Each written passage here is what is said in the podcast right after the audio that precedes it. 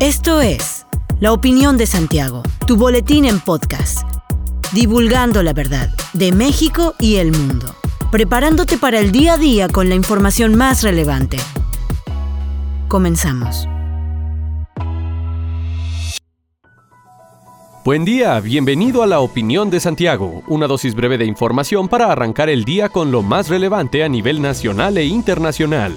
Un juez federal otorgó un amparo liso y llano a favor del exsecretario técnico del Senado de la República, José Manuel del Río Virgen, detenido y señalado de la presunta autoría intelectual del asesinato de un candidato a alcalde. Sin embargo, el exfuncionario, quien es gente cercana al presidente de la Junta de Coordinación Política, Ricardo Monreal, no saldrá en libertad debido a que el juez que concedió el amparo no precisó los alcances inmediatos. Es decir, dejó abierta la posibilidad para que en un plazo de 10 días, la Fiscalía General del Estado presente un recurso de inconformidad y entonces el caso se vaya a un tribunal colegiado. De acuerdo con fuentes consultadas, si la Fiscalía recurre al amparo, el caso podría tardar en resolverse de dos a seis meses, debido a la carga de trabajo del tribunal colegiado.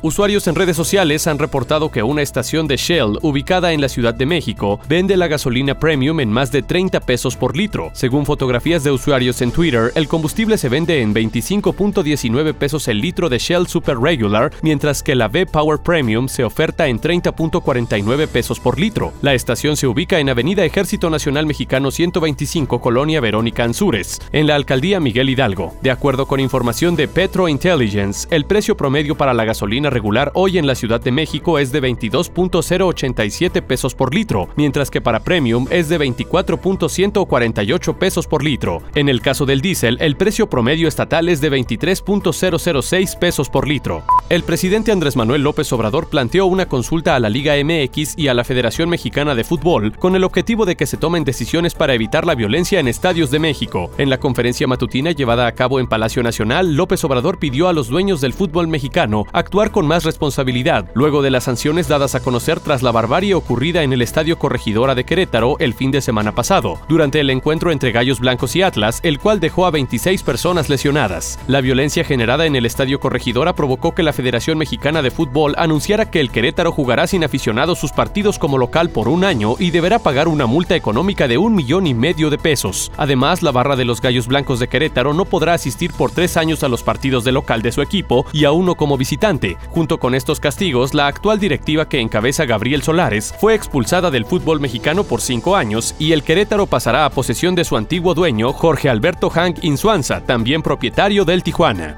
El vocero de la diócesis de Querétaro, Martín Lara Becerril, llamó a los padres de familia a educar por la paz. Esto luego de reconocer un incremento en la violencia a nivel mundial, no solo ante las muestras registradas en el Estadio Corregidora, sino también en el conflicto entre Rusia y Ucrania y los hechos que se viven en el país. El vicario general condenó los actos de violencia durante el Estadio Corregidora y confió en que la Fiscalía General del Estado haga las investigaciones pertinentes para conocer el móvil de los pseudoaficionados que agredieron. Subrayó que posiblemente se trató no solo por la rivalidad de los equipos Gallos Blancos y Atlas, sino por el consumo de alcohol y drogas que potenciaron su violencia. Por ello, Lara Becerril pidió que desde el seno del hogar se eduque a los menores en ideales positivos para mejorar sus futuros y no tengan la tentación de caer en actos violentos o en participar en hechos delictivos. Martín Lara celebró acciones de la madre de uno de los involucrados en la trifulca del 5 de marzo, quien lo habría entregado a las autoridades, por lo que elogió su valentía ante la justicia y la violencia, a pesar de ser de su familia, para que respondiera ante la ley.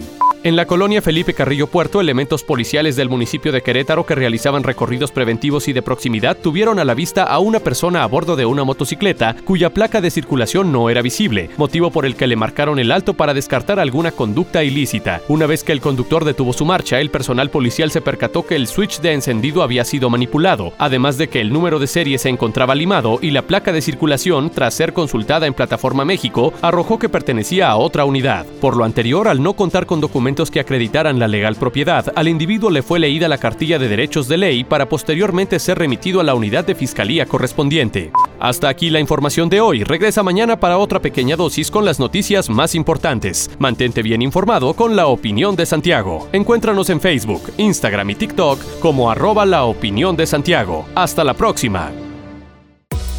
La opinión de Santiago. Comprometidos con la verdad.